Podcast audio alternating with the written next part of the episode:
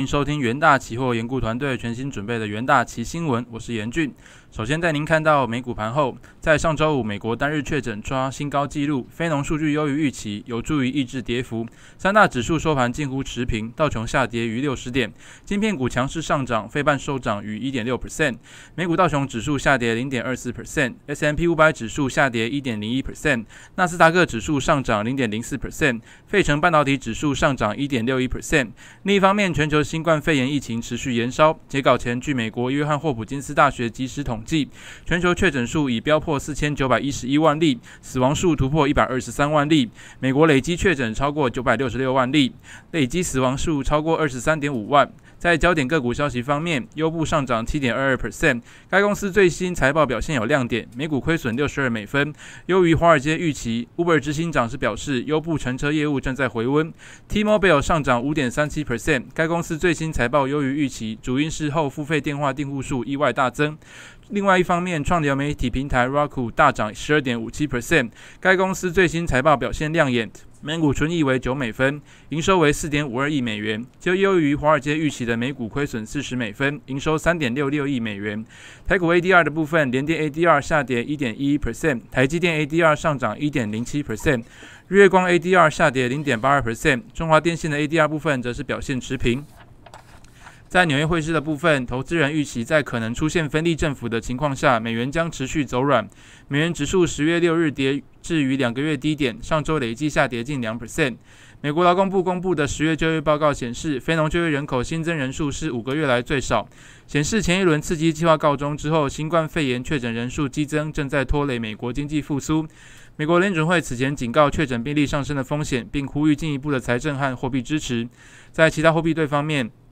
欧元对美元汇率报一欧元兑兑换一点一八七三美元，英镑对美元汇率报一英镑兑换一点三一三九美元，澳币对美元汇率报一澳币兑零点七二五九美元，美元对日元汇率报一美元兑换一零三点三一日元。在能源的部分，新夺呃新冠确诊人数持续上升，一些国家对商业和消费者活动实施新的限制，导致原油期货价格大跌，凸显了市场对需求前景的担忧。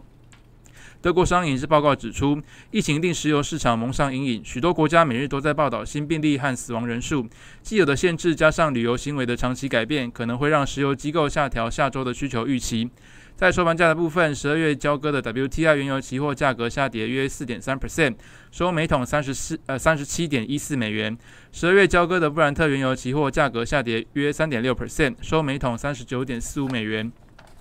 而在金属的部分，大选结果的不明确性让贵金属至少部分受益。黄金期货价格上涨并登上七周高点，创七周以来最大单创七月以来最大单周涨幅。同时，美元创三月以来最大单周跌幅。大宗商品专家是表示说，全球 COVID-19 确诊人数上升也提供了黄金价格上涨的支撑力。另外，分析师表示，贵金属市场上周获得提振，部分是因为美元指数大跌，一夕之间触及九周低点。黄金和白银市场也出现避险需求，因为市场带着不确定性迈向周末。而在收盘价的部分，十二月交割的黄金期货价格上涨零点三 percent，收每盎司一九五一点七美元；十二月白银期货价格上涨零点九 percent，收每盎司二十五点六六二美元；十二月交割的铜期货上涨一点四 percent，收每磅三点一五四美元。而在国际新闻的方面，第一则是关于美国十月非农就业报告。美国劳工部统计局公布的最新非农就业报告显示，十月非农新增就业人数近六十四万人，优于市场预期。失业率意外大幅下滑至六点九 percent，创今年四月以来的最低。根据报告，美国十月总失业总失业人数减少一百五十万人，至一千一百一十万人。呃，其中暂时性失业人数下滑一百四十万人，至三百二十万人；永久性失业人数维持不变，报三百七十万人。